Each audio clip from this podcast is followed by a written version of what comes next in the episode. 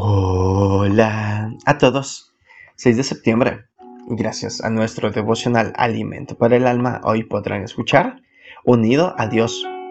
Lectura devocional es Salmo 51. Su verso 11 nos dice, No me eches de delante de ti y no quites de mí tu Santo Espíritu. Uno de los episodios de mayor dolor para David se registra en el Salmo 51, el llanto de un hombre que experimentó las consecuencias de fallarle a Dios. Este salmo encuentra sentido en el relato descrito en 2 Samuel 11 y 12, en donde David, luego de hacer una serie de movimientos estratégicos, logró ocultar y justificar el daño que había cometido, no solo contra Dios, sino contra la sociedad y una familia.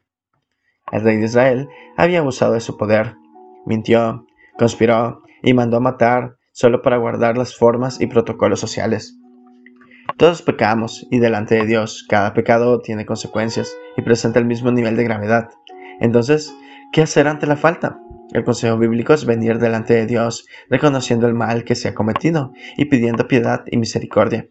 Lo interesante de todo esto es que David no pidió en este salmo que Dios eliminara el castigo o la consecuencia de su pecado, sino que se apartara de él, ya que lo que él no quería era que la presencia del Señor no se apartara, en realidad el pecado, pues obviamente sí, que le permitiera mantener el vínculo que le unía a Dios a pesar de todo. Dios pudiera evitarnos o suavizar el impacto de nuestra falta. No obstante, de alguna manera u otra tendremos que enfrentar aquello de lo cual somos culpables. Sin embargo, estar unidos a Él nos garantiza que sea más llevadero, aleccionador y estrecha el vínculo de nuestra relación con Dios.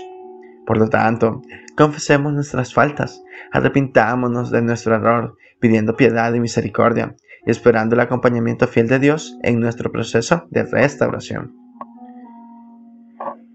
Este devocional fue escrito por Josías Ortiz González en República Dominicana. Unido a Dios, todo es mejor. Muchas gracias por escuchar.